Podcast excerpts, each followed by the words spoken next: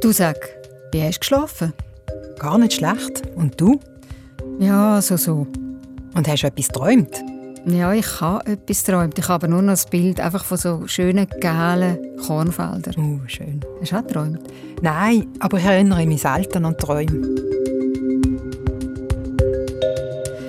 Warum träumen wir eigentlich, auch wenn wir uns manchmal nicht mehr daran erinnern können? Und wieso, also ganz grundsätzlich, schlafen wir?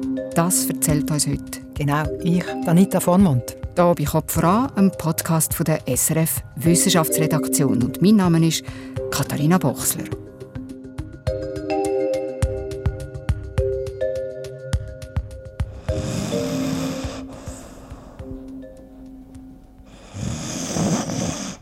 Die einen sagen beim Schlafen, die anderen nicht. Die einen schlafen viel, die anderen eher wenig, die einen gut, die anderen schlecht. Egal wie, wir alle sind jede Nacht zeitweise richtig ausgenockt, Anita. Sag mal, was passiert da eigentlich in unserem Körper, im Kopf, im Hirn, wenn wir schlafen? Ich habe mich schlau gemacht zu diesen Fragen. Ich habe im Internet recherchiert, umgemailt, telefoniert und unter anderem bin ich dann bei zwei Menschen gelandet, die in der Schlafforschung mitmischen und neuestes Schlafwissen intus haben. Und wer sind die zwei? Der eine ist Neurolog am Berner Inselspital, die andere eine Schlafforscherin von der ETH Zürich. Beide erzählen super spannende Sachen über die zwei extremsten Phasen vom Schlaf. In der einen Phase träumen wir wild, in der anderen laden sich unsere Akkus wieder auf.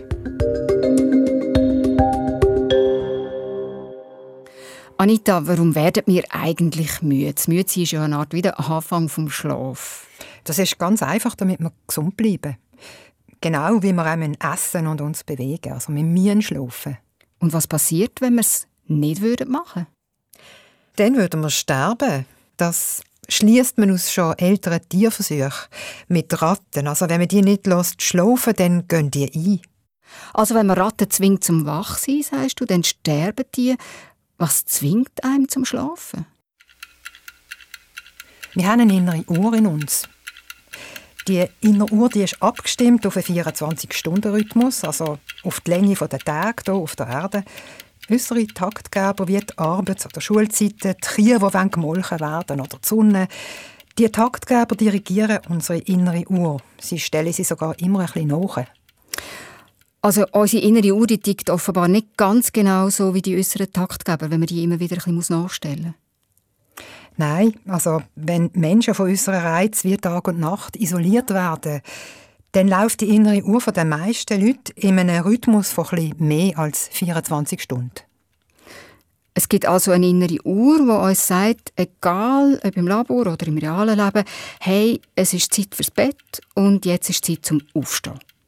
Ja, die Uhr die gibt dem Körper das Signal zum Abfahren und sie weckt uns auch wieder auf.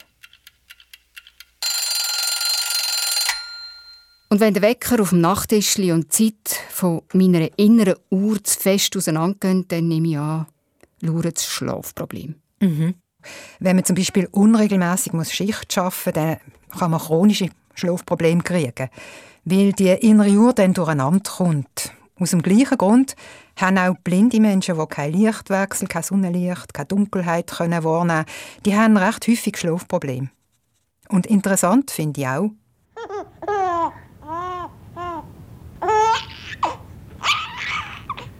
Oh, da ist jemand aber ziemlich wach. ja. Wir kommen zwar mit einer inneren Uhr auf die Welt, aber Neugeborene brauchen lang, bis sie die synchronisiert haben mit Tag und Nacht. Im Schnitt etwa ein Jahr. Ja, und wo steckt sie denn jetzt, die innere Uhr? Im Hirn. Und sie ist nur etwa so groß wie ein Ofenkopf. Die innere Uhr, das ist eine Gruppe von Nervenzellen im Zwischenhirn, also in der Mitte vom Kopf, etwa auf der Höhe der Augenbrauen. Ja, und die Nervenzellen, die bilden jetzt eine Art Schaltzentrale von unserem Schlaf. Sie sind eine Schaltzentrale. Es gibt noch andere im Hirn. Es wird allerlei geregelt im Schlaf. Das Hirn ist mega wichtig zum Schlafen. Und es ist noch lustig. Es erholt sich am meisten beim Schlaf, also mehr als der Rest vom Körper. Und trotzdem, das Hirn ist die Nacht immer am Laufen. Es steht buchstäblich unter Strom. Die Hirnzellen, die Neuronen, Die reden nämlich miteinander, indem sie ganz schwache elektrische Impulse abgeben und weiterleiten. So entstehen Hirnwellen, eigentlich Spannungsschwankungen. Die sehen anders aus am Tag als in der Nacht. Wie anders? Am Tag geht es in unserem Hirn chaotisch zu und her. Milliarden von Neuronen schreien quasi wild durcheinander, mal da, mal dort. Es entstehen zur gleichen Zeit verschiedene und auch schnell taktete Hirnwellen. Dann, zur Nacht, verändern sich die Hirnwellen.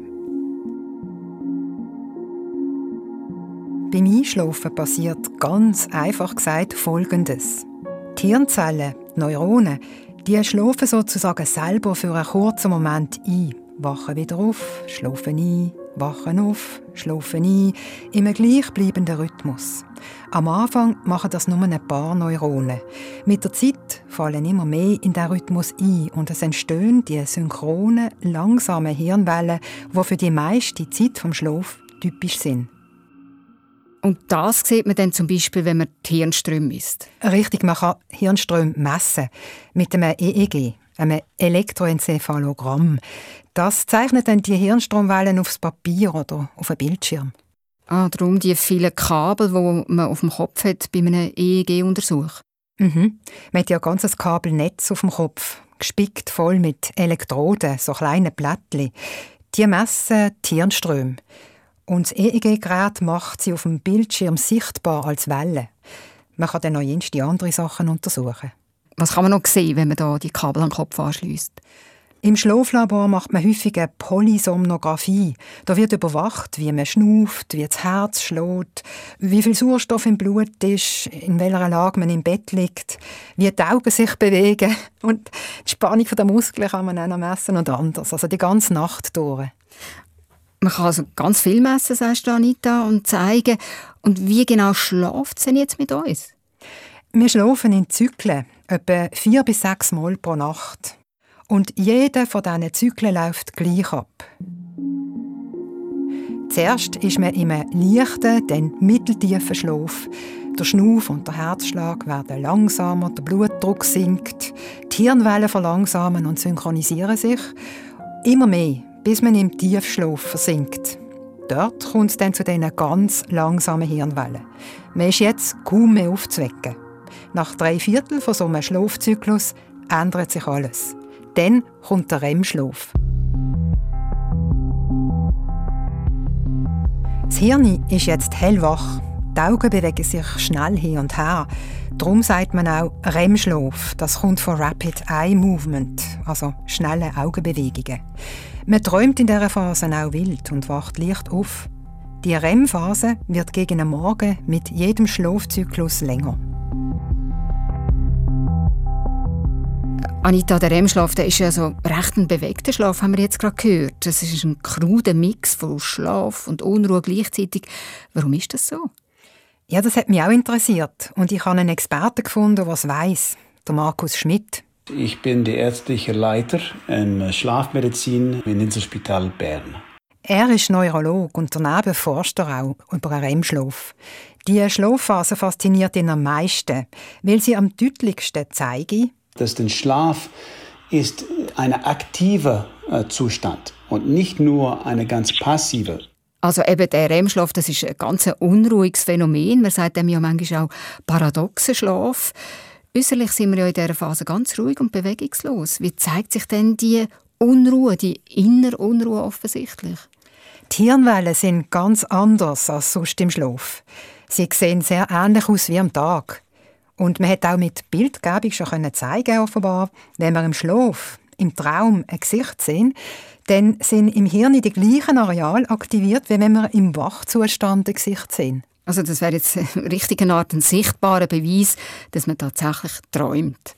Ja, und wir träumen eben vor allem im REM-Schlaf. Aber nicht nur. Wir träumen eigentlich die ganze Nacht, sagt Markus Schmidt. Es ist nicht spezifisch für REM-Schlaf, aber die Träume in REM-Schlaf sind komplex, kann man sagen. Die sind intensiver mit komischen Sachen. Komische, skurrile Sachen passieren in den Träumen im REM-Schlaf.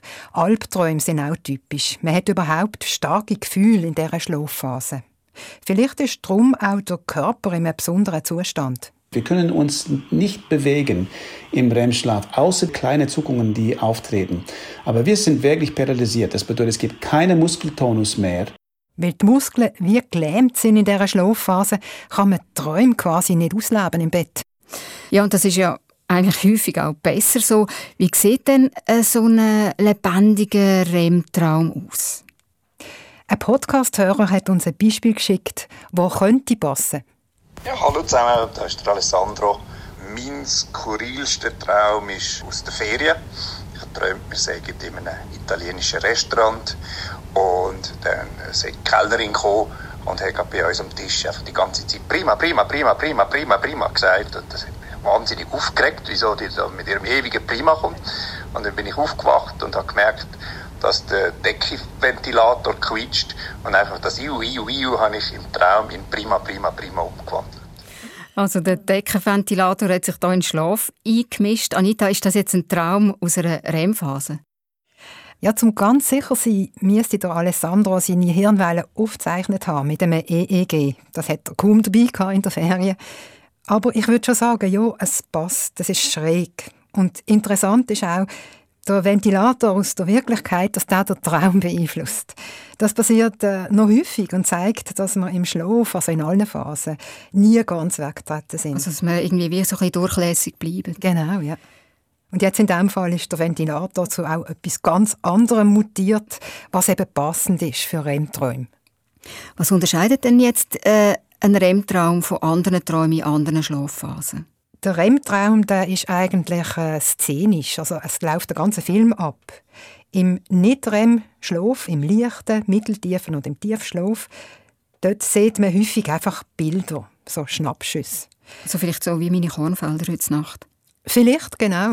Mhm. Die Traumforscherin Francesca Siglari von der Uni und dem Unispital Lausanne hat mir noch ein paar andere aufgezählt.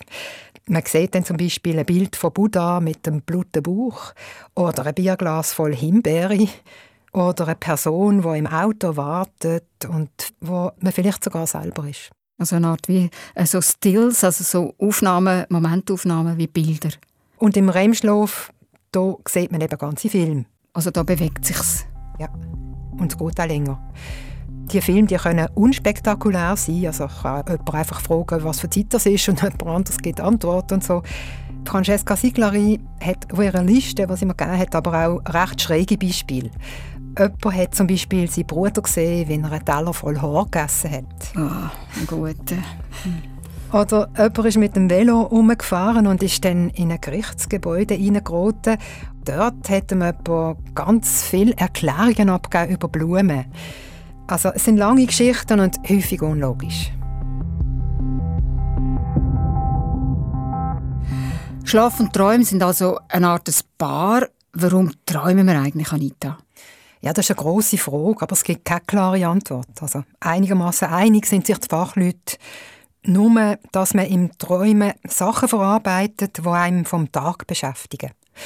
Während man schläft, sagt der Neurologe Markus Schmidt vom Berner Inselspital, sieht man aktiv am Denken. Also man wälzt ein Problem vom Tag. Manchmal haben wir eine Frage, dass wir antworten möchten und wir finden den Antwort nicht.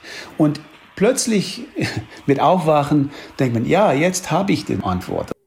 Ja, das ist mir auch schon so gegangen. Man kann also im Schlaf wirklich Probleme lösen. Ich wenigstens gesehen, am Morgen haben wir wirklich deutlich besser durch als, als in der Nacht. Ja, man ist tatsächlich irgendwie am Lehren. Und jetzt, wenn man so an einem Problem umhirnt, wie es der Markus Schmidt beschrieben hat, solche Denkprozesse die passieren vermutlich am intensivsten im Tiefschlaf.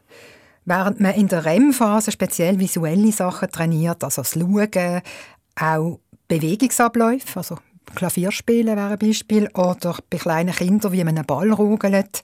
Auch das wird trainiert im REM-Schlaf. Das passt ja eigentlich recht gut zu dem unruhigen REM-Schlaf und den äh, filmischen Träumen, die man dann hat, oder? Es bewegt sich. Genau, stimmt, ja. Mhm. ja. Und ganz wichtig, auch das limbische System ist wach im REM-Schlaf. Also der Teil vom Hirn, den man braucht, um Emotionen, Gefühle zu verarbeiten. Darum hat man die gefühlsbetonten REM-Träume. Und jetzt musst du hören, das sagt der Markus Schmidt. Jede REM-Phase hat man eine Erektion, Männer und auch Frauen eine Erektion. Das bedeutet, dass auch vielleicht Unser Fortpflanzungssystem ist gepflegt, trainiert, weil es ist sehr wichtig fürs Überleben der Menschheit. Also man trainiert sozusagen in der Nacht. Die Fortpflanzung halten die Organe wie fit. Genau. Okay, also so viel zu den Erektionen im Schlaf, im eigenartigen REM-Schlaf, dem bewegten, aktiven Schlaf, wo irgendwie recht wach wirkt. Und wie ist denn das jetzt mit dem Tiefschlaf, Anita? Du hast vorhin gesagt, die denkt man. Richtig. Und der Schlaf tönt bei vielen so.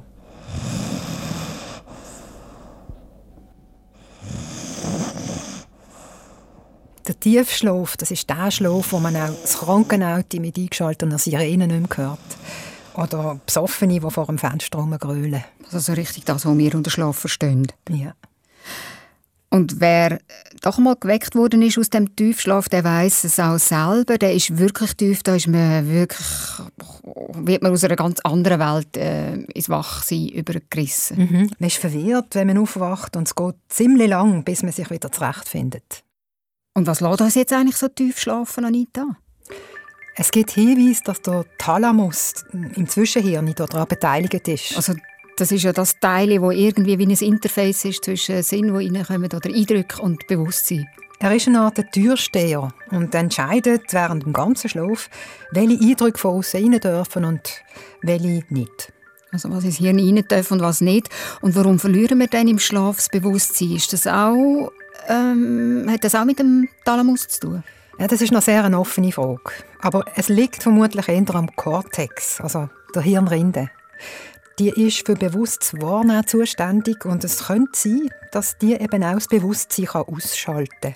Die Hirnrinde schafft zwar im Schlaf, auch im Tiefschlaf, aber die einzelnen Teile, die kommunizieren nicht mehr miteinander.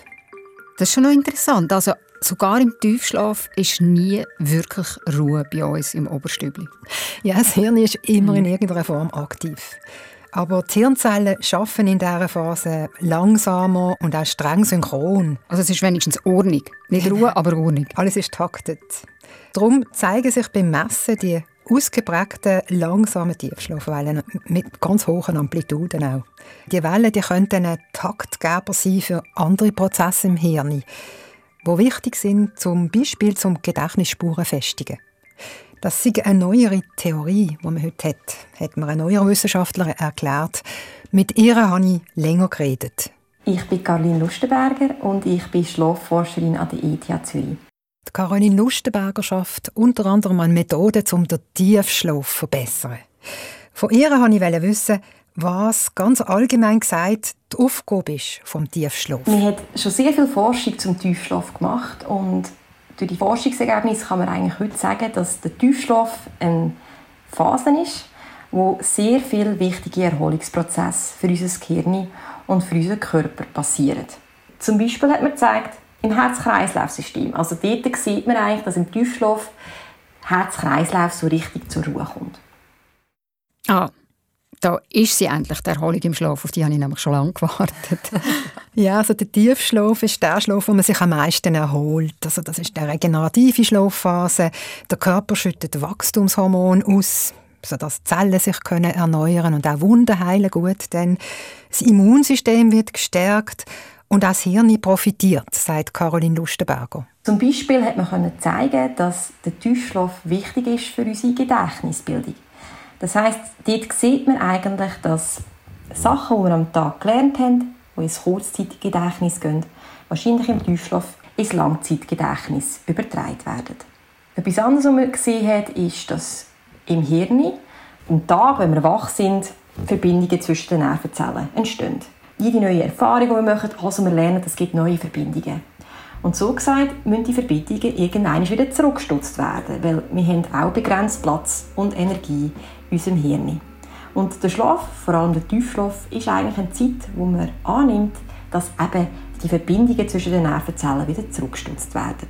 Ich kann das sich vorstellen wie, wie ein Gärtner, der einen Baum wieder zurückstutzt, dass es wieder Platz hat, zum neue Äste geben.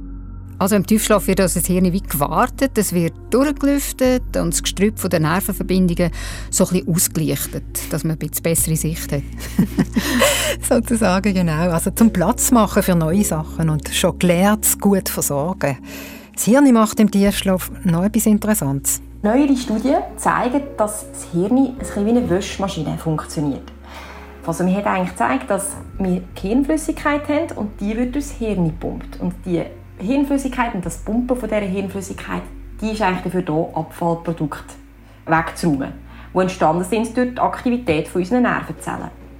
Und jetzt gibt es Studien, die eben zeigen, dass der Vorgang von dem Waschen, von dem Reinigen vor allem im Tiefschlaf passiert. Ja, man kann so sagen, neuronales Waschen zum Niedertarif, Anita. Warum weiß man eigentlich, dass das Hirn zum Beispiel im Tiefschlaf die Abfälle vom Tag rausputzt? Das sieht man ja nicht ähm, wie kleine Bäsel im Hirn. Nein, es gibt äh, so aufgelöste, also hoch aufgelöste bildgebende Verfahren, wo, wo man im Hirn auch Nervenzellen beim Arbeiten kann zuschauen kann und sogar einzelne Moleküle. Und zwar macht man das mit Tests mit Mäusen. Die Versuchsmüsse kriegen dann zum Beispiel eine präparierte Flüssigkeit gespritzt, die sichtbar macht am Computer, wo im Hirn Abfallstoffe durchgehen. Und weggespült werden. Wie gut kann man denn solche Resultate aus Mäuse-Studien auf den Menschen übertragen? Das ist ja immer so ein, ein Krux. Ja, Mäuse haben aber offenbar einen recht ähnlichen Schlaf wie Menschen. Also sie haben zumindest auch Tiefschlaf und REM-Schlaf zum Beispiel. Aber natürlich braucht es schon eine Studie mit Menschen. Es gibt tatsächlich auch Schlafstudien, wo Menschen sich eine schwach radioaktive Flüssigkeit spritzen haben, zum Vorgang im Hirn sichtbar machen.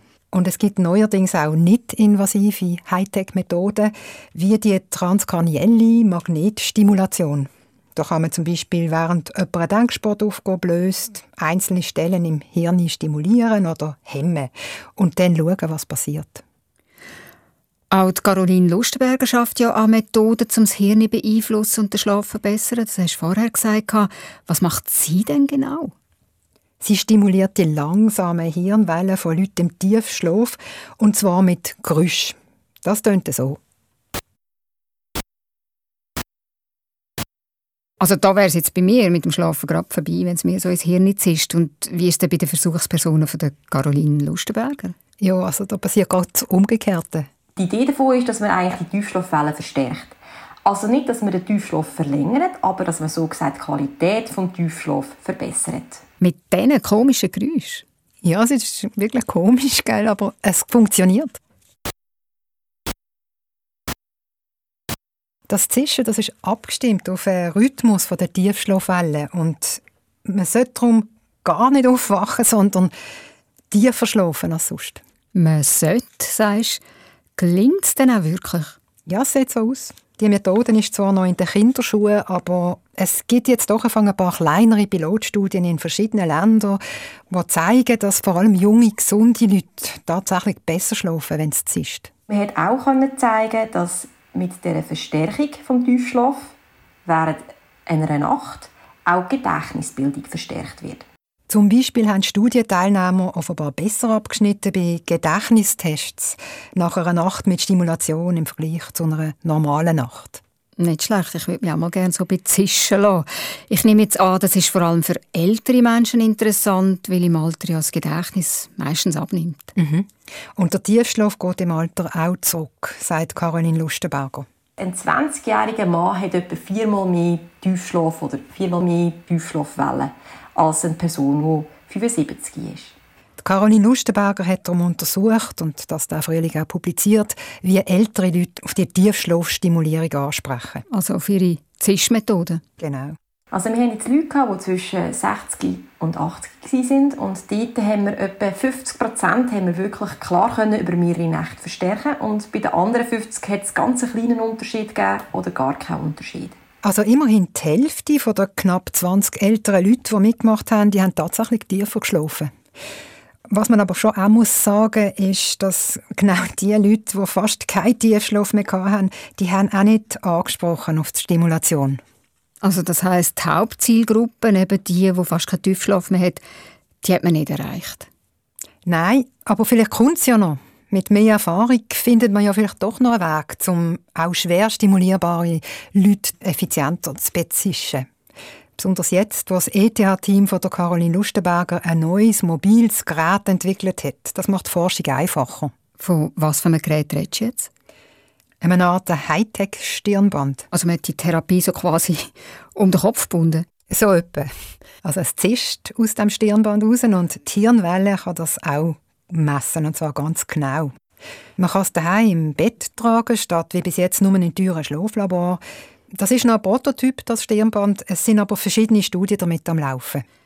Und zeigen die Studien jetzt mit dem Stirnband, wo man eben so bequem die Heime brauchen zeigen die etwas Neues? Ja, ein Team vom Unispital Zürich zum Beispiel, das untersucht zehn ältere Parkinson-Patienten und Patientinnen mit dem Stirnband. Die Patienten, die haben wie häufig bei Parkinson einen gestörten Schlaf in der Nacht und schlafen darum auch häufig am Tag. Die Studie ist noch nicht publiziert, äh, aber sie zeigt, hat mir ein beteiligter Arzt erzählt, dass alle Beteiligten mit dieser CIS-Stimulation nicht nur tiefer geschlafen haben, sondern sie haben sich auch besser erholt. Sie sind nämlich am Tag weniger häufig eingenickt. Das ist so ein indirektes Zeichen, eben mehr Erholung im Schlaf in der Nacht. Ist schon noch spannend. Man zieht das Hirn im Tiefschlaf an, stimuliert so offensichtlich die langsamen Hirnwellen, die eben etwas mit der Erholung zu tun haben, und verhilft so Schlechtschläferinnen zum erholsamen Tiefschlaf. Ja, das finde ich also wirklich faszinierend. Man muss jetzt aber schon noch genauer herausfinden, wie erfolgreich die Stimulation auch längerfristig ist. Das ist machbar mit dem Stirnband, gibt aber dann eine Flut von Daten zum Auswerten. Also viel Arbeit.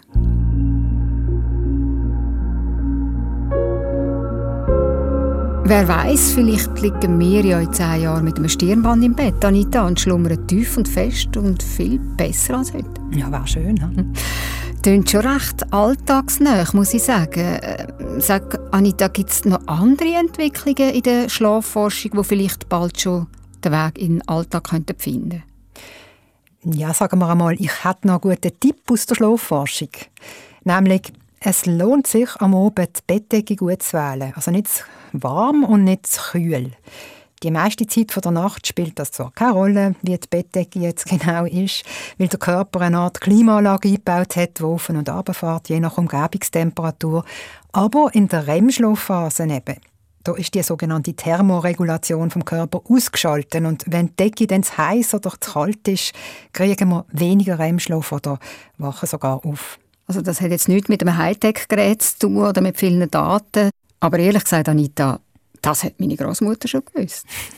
Aber äh, jetzt ist eben beleidigt, warum das so ist.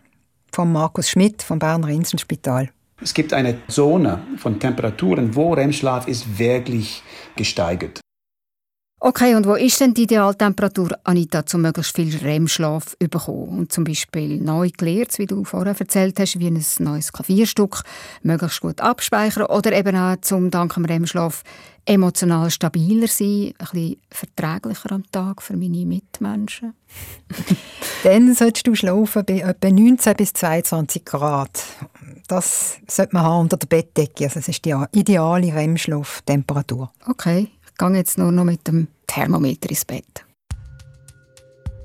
Wir sind jetzt also nach dem Ausflug in die Schlafforschung und zu den Geheimnissen vom REM und Tiefschlaf doch noch beim guten alten Bettzeug angekommen, ganz ohne Hightech. Ganz nach dem Motto, wie man sich bettet, so liegt man. Hast du auch noch einen faulen Spruch? Nein, ich glaube, da müsst ihr jetzt noch mal eine Nacht drüber schlafen. Und das war er, der zweite Teil von unserem Podcast zum Thema Schlaf. Kopf voran heisst er, ist hellwach und kommt aus der Küche von der SRF Wissenschaftsredaktion.